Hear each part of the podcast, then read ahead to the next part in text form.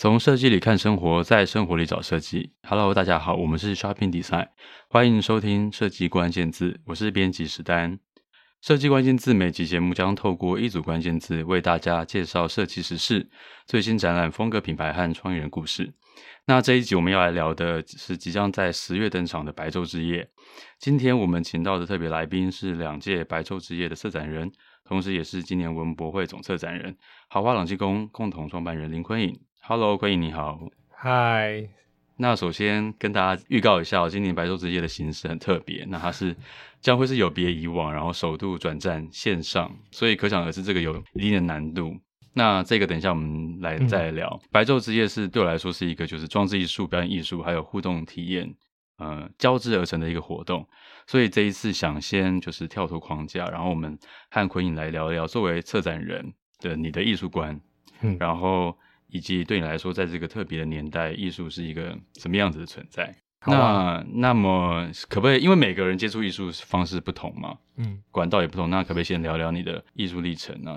譬如说艺呃学习启蒙啊，还有创作经验这些。好啊，好啊。其实其实艺术这这两个字也蛮蛮大的啦，所以。每每一个人走进艺术的想法都不一样。我自己比较清楚的是说，在豪华机工的组成之后，我很清楚的看到艺术的角度和最直接面对是一种态度，就是说艺艺术之于创作者来说，它应该是某一种啊态度的坚持。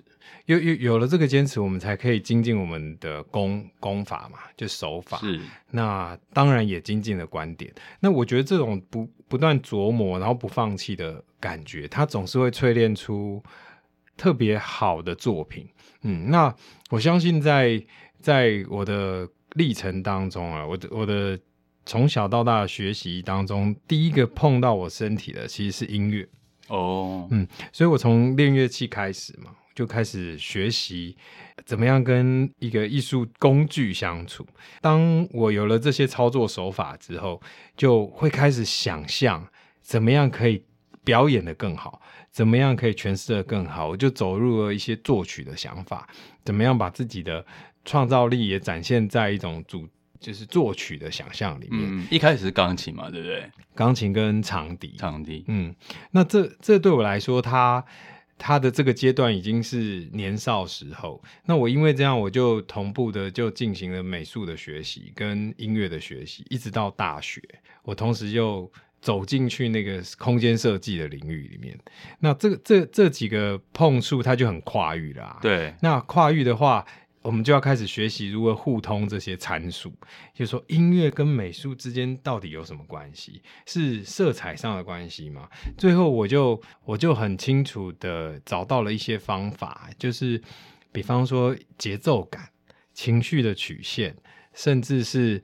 呃，关于逻逻辑对照的关系，所以开始进入跨域之后，我就我就到到那个北艺大科技艺术研究所，就就去玩了，就到另外一个领域去，嗯、呃，另外境界了。另外境界，事事实上，我觉得跟我现在碰触这些事情都太有关系了。哦，它就像是你会遇到不同的专业者，这个专业者是艺术工作者，也可能是文学，也可能是电影，都会。嗯但这些人你在碰到他的时候，往往他的知识量跟他的才华已经都展现，所以后来的我比较接近是怎么样把这样的人一起整合，然后我们来玩一个整合性的事情，所以才出现了呃好朗机工，也才出现了像白昼之夜的委托，或者是、嗯、呃文博这样的关系，对啊，那。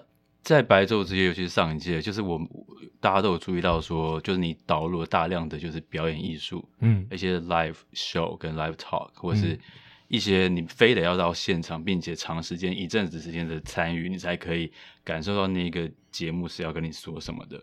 那这样子的东西是你从哪边？呃，来的这个感觉，你觉得说现在大家需要经历的是这个？我从另外一个角度想分享好了，就就我相信每个人应该都有可以有这个感觉，就是我们的一辈子其实只有一条线嘛。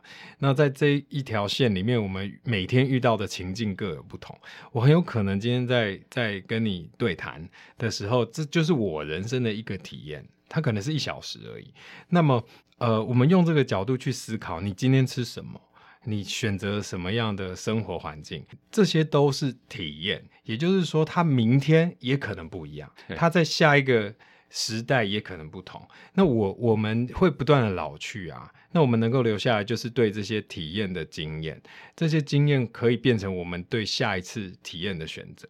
所以我觉得体验是真的非常非常非常非常重要，也非常珍贵的。我就说珍贵的一段时间，嗯，你去看电影也是珍贵的一段时间。那个时间哦，是由一群人创造给你看的，嗯，包括。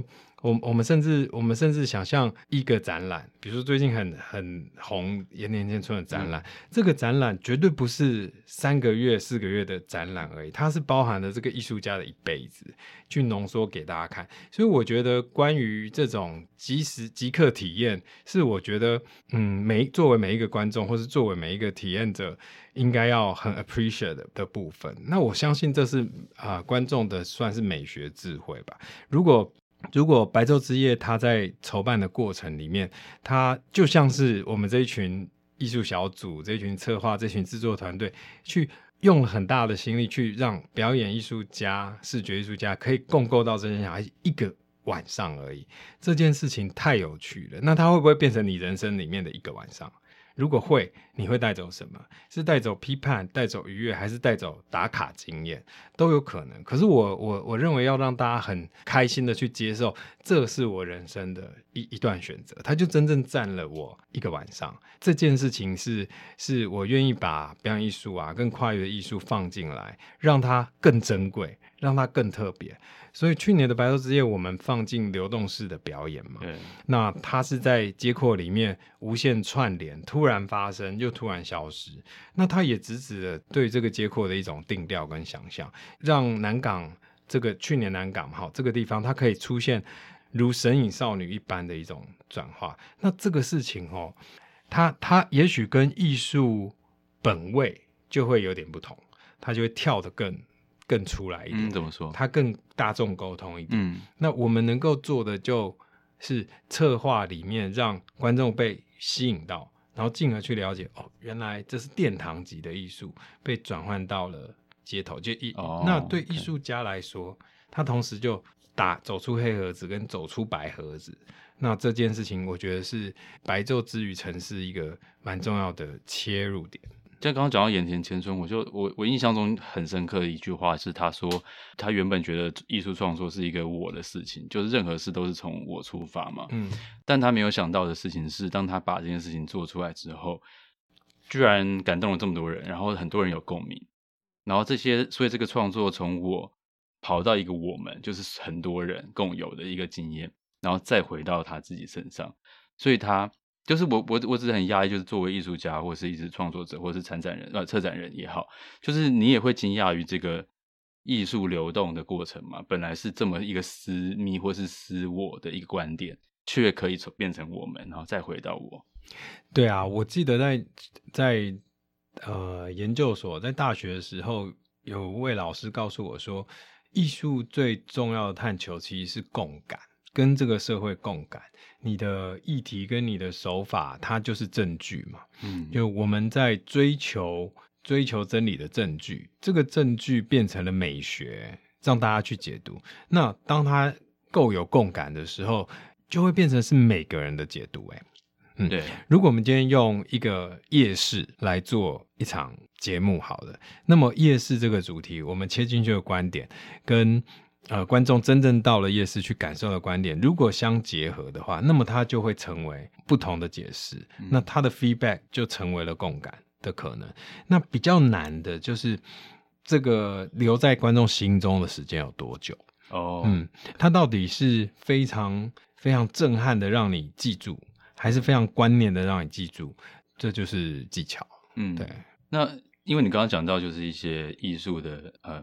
走到街廓去，然后或者是说夜市，你刚刚提到这个例子，就是现在有现在的台湾艺术圈应该是蛮就是异质性很强烈嘛，也有很多跨界对话，然后甚至之前美术奖也有就是这个素人创作者呃成为这个优选的这个作品。对，所以就对你来说，就是哪一种艺术会更吸睛？是正统的还是非正统？然后是不是一定要是就是学术科班出身这种，嗯、还是不一定？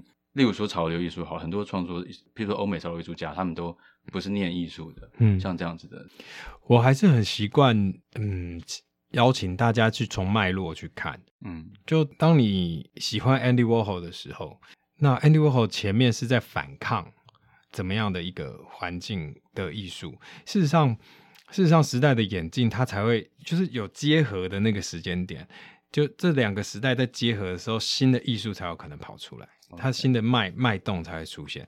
那我觉得也不只是在艺术圈是这样啊，在在各个环境都这样，包括经济，包括我们说政治也都是一样。所以我我很清楚的了解说，艺术它必须要拥有对于历史演进的一个嗯理解，嗯，嗯这样子我们去欣赏艺术。包括我自己都是这样，我我很有可能被一个很吸睛的作品马上的震慑住。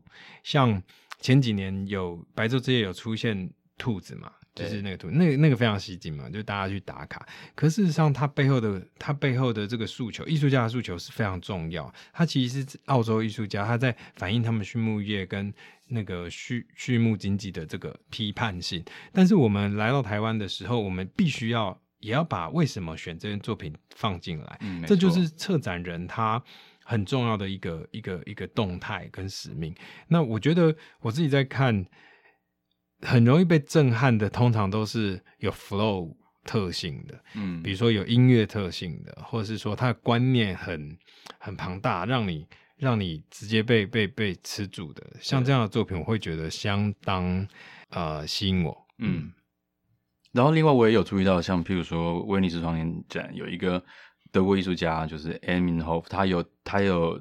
率领德国馆拿到金狮奖的国家馆这样子，那这个他的表演艺术就是他把很大量的诗歌跟表演跟人的身体带到展厅，然后去沟通这个就全球的大议题，包括政治、社会、经济、药物、科技等等这样子的。那就你策展的经验，你在转换个人艺术观点的时候，怎么样把它顺利的带到就是观众面前？这个过程你有怎样的心得？我非常非常欣赏这样的这样的艺术整合性的的的表现，尤其是他大。量动用不同的知识系统，就身体是一种知识嘛，嗯，那包括诗歌也是。那他他一个直指着呃历史的结构，另外一个就是结合了一些已经完成在线下的这种直接面对观众的一种体系。那我知道，嗯，如果我们用知识系统来看的话，各行各业都有它的知识系统。那我觉得作为艺术家，他其实就在感受这个最当下的一个。结构，如果他身上拥有的其实是节奏感的语汇，他拥有跨域的语汇的时候，他很容易可以用更元素式的东西把它结合在一起。那我觉得我会对白昼之夜或是文博有兴趣，也都是基于这样的切入点。像在文博的规划当中，它有三大展区，第一个就是文化概念展区，第二个是设计品牌在松烟，第三个就是图像授权。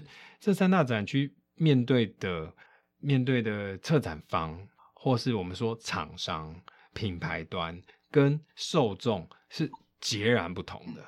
是一个文博要把这样的块面可以结合在一起，我就觉得实在太太有趣了。但当然也蛮难的。但我有趣的地方就是说，因为可以跟这些知识系统互相交涉，然后用这些知识系统再长成创意。所以文化概念展区大家记得嘛？好，就是数据庙，它它事实上是呃有总策再结合分策的一个结构，形成一个大创意团队。嗯，那各自都主持了一个馆。对，在这个里面，把华山的文化概念去形容成每一个展馆都是知识，都是资料库，每一个展馆都有它的体验、体验经验的现场可以勾勒。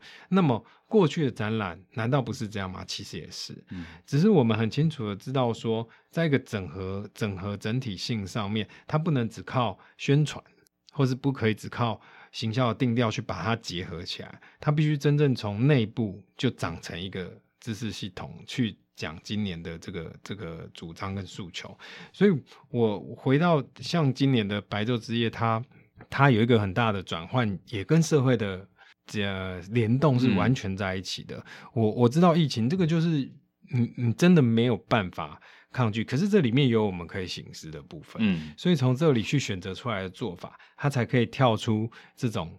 这种这种啊、呃、不同的知识体系。那这时候今年的策划就会有点有点特别。嗯，那我自己对于这跨域艺术的诠释也不是也不能那么狭隘。我觉得真正。在能够创发这个跨域跨域艺术的想法，他必须还是要有许许多多对于已经在该领域的呃建造，就是他要他必须是高手。那同时他有开放的角度，才可以有允许不同的声音进到他的体系里面去跟他翻搅。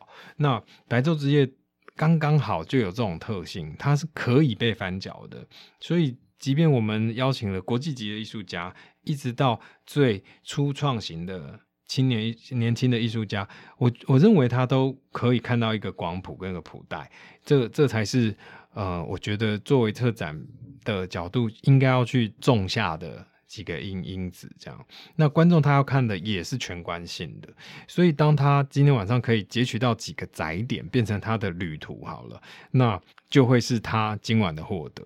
可是不够全面的时候，就这个这个中观性不够强的时候，那观众进来一定会从某个方向走出去，嗯，而，而没办法得到得到呃我们想要谈的这种跨域共创的角度。所以这但也没关系，就是看他其实没有可以看拿到什么东西。对。那这个你会安排路径就好，我们来回来聊今年的那个白昼之夜，怎么怎么看，怎么玩，怎么参与，怎么怎么享受。对，就是你你会你安排一个路径给他们吗？还是说就是 online，然后大家来线上见？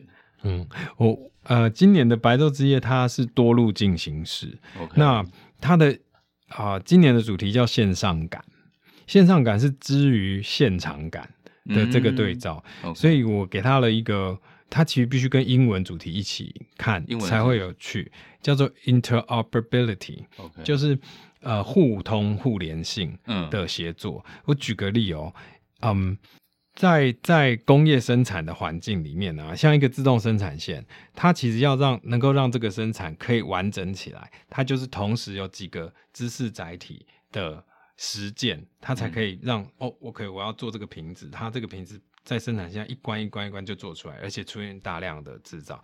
这但是这个名词，其实在资讯的资通的领域里面，它是更加强大的。嗯，比如说我们要现在谈五 G，谈的很多。对，那五 G 它其实并不是一个名词，它是一个系统，以及它的前后端的这种资资讯连接的设备端到。创创发端都是要结合在一起，所以我们才可以看到线上音乐会、线上演唱会，或者是更大的像 OTT 平台的这种经济串联的 model，嗯。但我们回到互通性来说，观众怎么进去？事实上，它有好几个、好几个切入点是容易的。比方说，现在在社群操作上面，可能可以因为一句话，它就联动到不同的可能 KOL 或者不同的啊、嗯呃、入馆的界面这样子。但白昼之夜，它今年就在做这件事。我们提供了一个一个虚拟的城市，在这个城市上面，我们用四个艺术主轴去把。十二小时的节目就邀进去这个画面里面。嗯、那在这个城市的载点上面，它就是一个一个一个，好像一个空间里面的作品。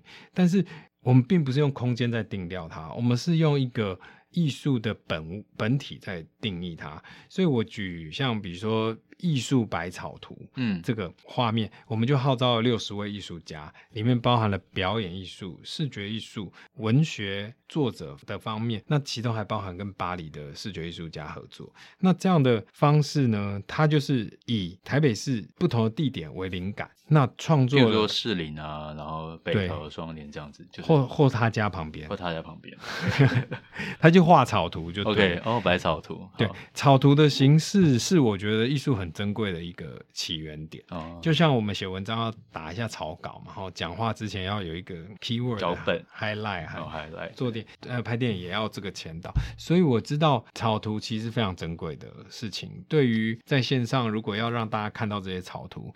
也也也也需要跟艺术家沟通很多。哎、欸，我听说最近那个 Karl Lagerfeld 在拍卖他生前的东西，就拍卖他的卡那个轿车，呃，就是摆就很贵的那种凯迪拉克，呃，我不知道是这个牌子。然后还有他的就豪宅，但唯一没有拍卖的时候，你知道吗？草图是就手稿没有拍卖，真的假的？对，其其实真的是这样哎、欸。你你知道那些被实践出来的东西，它就可复制了，但是。最原始的那件事情，它就是我们的 mind，我们的创意脑跟这个世界第一个接触，就是透过我们的操作出来的第一个东西，那个就是草图。嗯，所以草图它常常，你知道康德就说嘛，就是你你真的可以触发。就是具有艺术家到底有哪些类型？其中最重要就是具有原创性的艺术家。原创性的艺术家的第一件事情绝对是草图，画草图，绝对是画草图。那草图形式不是画画而已，嗯，它可能是捏东西，它可能是唱一一段，它可能是几个字，嗯，都有可能。草图形式并不限于图，OK，它是一个 sketch 的概念，它是一个 script 的概念，嗯，所以这样的 这样的发生。我自己都觉得很珍贵，嗯，之之前我们做那个聆听花开的声音，就那个大机械化嘛，那个机械化是来自于耿豪的一张草图，嗯，那他这张草图完全变成这件作品的 guideline。当我们看着这件作品，我们会知道它的脉在哪里，嗯，它的颜色为什么是这样选，嗯，但是那是一张草图，可是做出来是一个这么。有规模的，嗯，的画面，震撼的画面，但它还是来自于一张草图。没有这个草图是没有做不出来的。对，就像我看那个华德迪士尼在画那个马米老鼠的，一开始也就是一个圆圈圈，哦，然后一个尾巴，就这样，他就把特征勾勒，嗯，他才慢慢变成米老鼠，把那个东西抓住，抓住，对，先抓住那个，先抓住它，对，我觉得这是，这是。很很想要分享给大家的，就就是不要不要忘记你的原创性是来自于一个一个草图，嗯，所以在这个城市上，我们把这些草图放在上面，而且是一个晚上在不同的时间点才会公布，那公布之后就会留在上面，那你就可以按图索骥这样子。所以它不是说一开始就是百分之百都 online 都铺好，它会有一个呃像丢牌这样慢慢出来 是吗？所以你必须要一直。Stay online，你不能就是看一下就就走了，你可能还是要跟着你们一段时间。他当然观 观众可以这样子，就是他进来哈、嗯，可以 follow up 这些企划的路径，他也可以在那个虚拟的地图上面游走，看到点他就点哦，也可以这样。但他也可以 follow 这四大艺术计划的轴线嗯去看。嗯、那每一个艺术计划都有十二个小时满、嗯、的。那其中还有一个特别的设计，就是这一次要做分享跟联动的，就是。观众在上面可以随时开一个聊天的房间，我们称它为“白昼号”，哦，就是一个 一个开车的概念，就白昼号。那你开房间，你就可以分享，邀别人进来聊聊天，这样。所以意意思就是说，我们在这个路径的探索上面，跟这个聊天室的关系，其实都是跟节目 hold 在一起。嗯嗯，那我们利用这个方法去让观众的路径。他的体验路径被留下来，所以如果他只留一小时也 OK，嗯哼，他路径就会被留下来，嗯，那当然他要得登入啦，哦，就是这个网络 ID 一定是要有的，嗯，那这这一次这样的设计呢，我觉得也算是蛮大胆，就是全线上这件事，嗯，当当这个讯息公布出去的时候，我得到最多的讯息是哈，没有线下哦。啊，怎么样？怎么样？哈，但我我觉得就是就感觉想要听到这个哈，是不是想说要既然要做线上，我就全都百分百做线上？对，不要妥协耶。你你知道，我我想分享一个比较内内在的，就今年到底整个艺术团队它的它的节奏感到底长什么样子？对，我们在我们在去年其实就开始筹划了，但目标是北投。对，那北投听你说过在北投为基地嘛，本来是北投基地。北投，嗯，那北投太有趣了，北投有太多故事跟它的基地历史啊。那艺术家对北投这个主题也相当的，就是有兴趣。但是当我们已经逐步规划好了以后，在大概五月左右就就开始台湾就有疫情了。嗯，那这时候关于十月的节庆，其实大家是。比较不担心的，所以我们就继续筹划。嗯，那也开始邀艺术家。可是到了六月、嗯、七月这时候，嗯、整个动态是大翻转，就它大大翻转了。我那时候面对的其实是要不要停办。大概在九月的活动、八月活动、城市型活动都都没办法做啊。对，那以白昼之夜这么这么号召性的活动，它如果真的把大家邀到街头来了，嗯，大家嗨是。嗨，一定会嗨，只是说艺术负责谁 谁来负责？我们怎么做这个社会的沟通，因为毕竟在过去的白昼之夜，它也会有深夜噪音的问题，它也会有呃那个作品作品安全性的问题，跟观众安全性的问题。嗯、那我跟就是官方啊，就主办方是文化局，我就跟他讲说，我们只有两个选择。我如果要我做下去，然后两个选择，一个就是完全转线上，嗯，就是大胆的做，嗯、失败也不要怕；另外一个就是停办，就这两个。但是当当然也琢磨了一下，因为对，其实我觉得跟跟行政流程是有关系，所以我们也不能。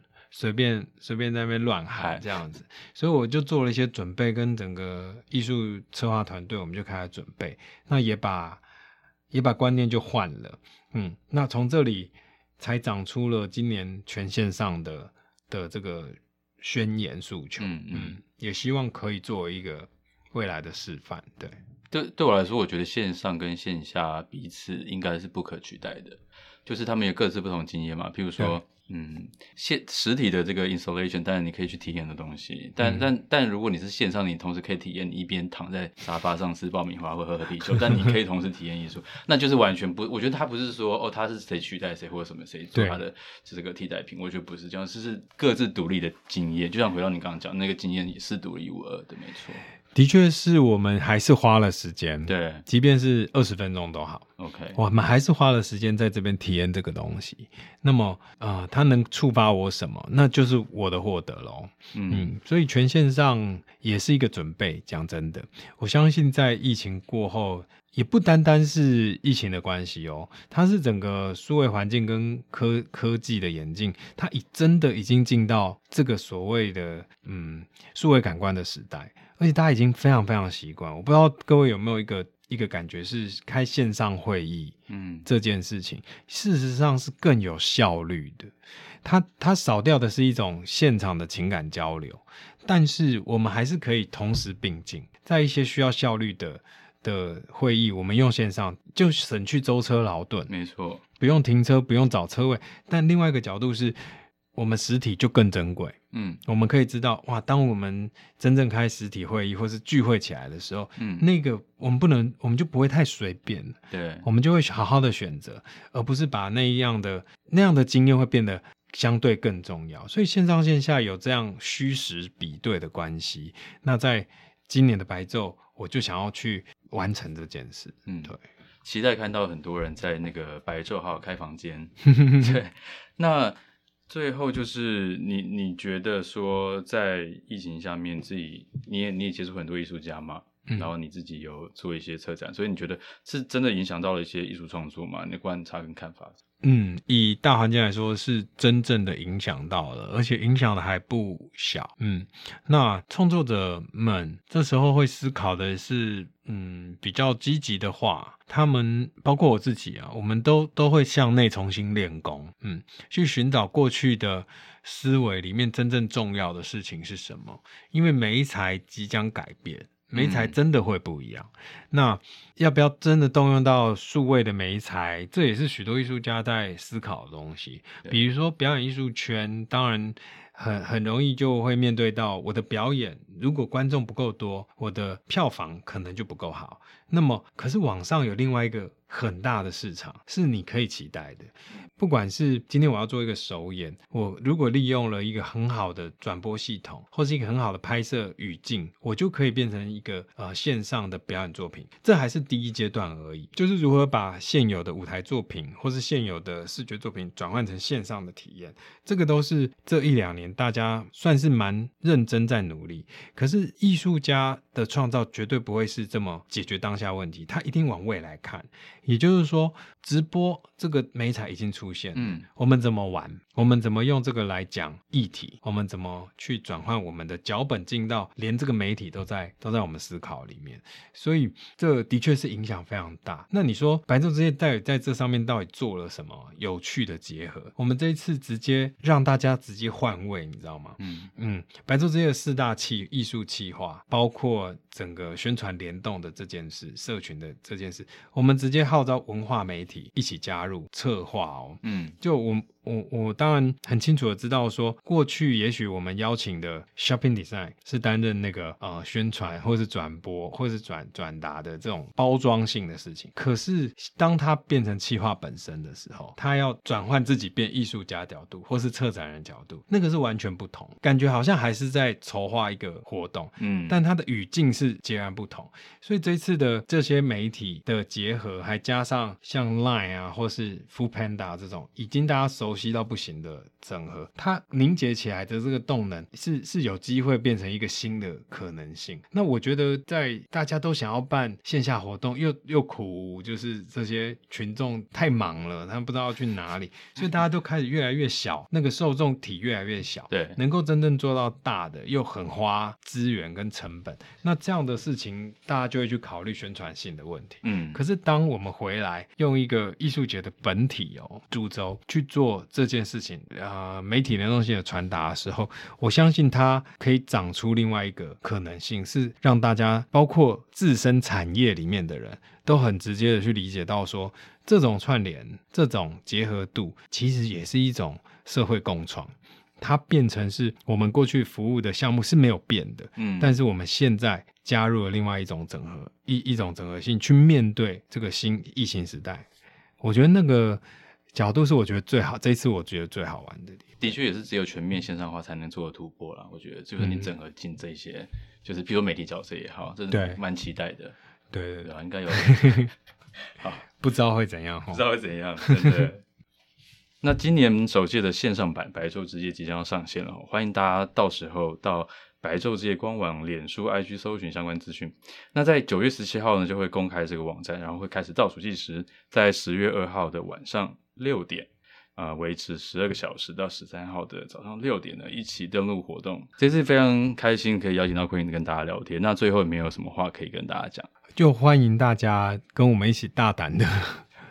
走到今年的白昼之夜，那当天晚上也一定要号召更多的朋友上来一探究竟喽。是的，没错。哦、好，那我们下次有机会再聊喽。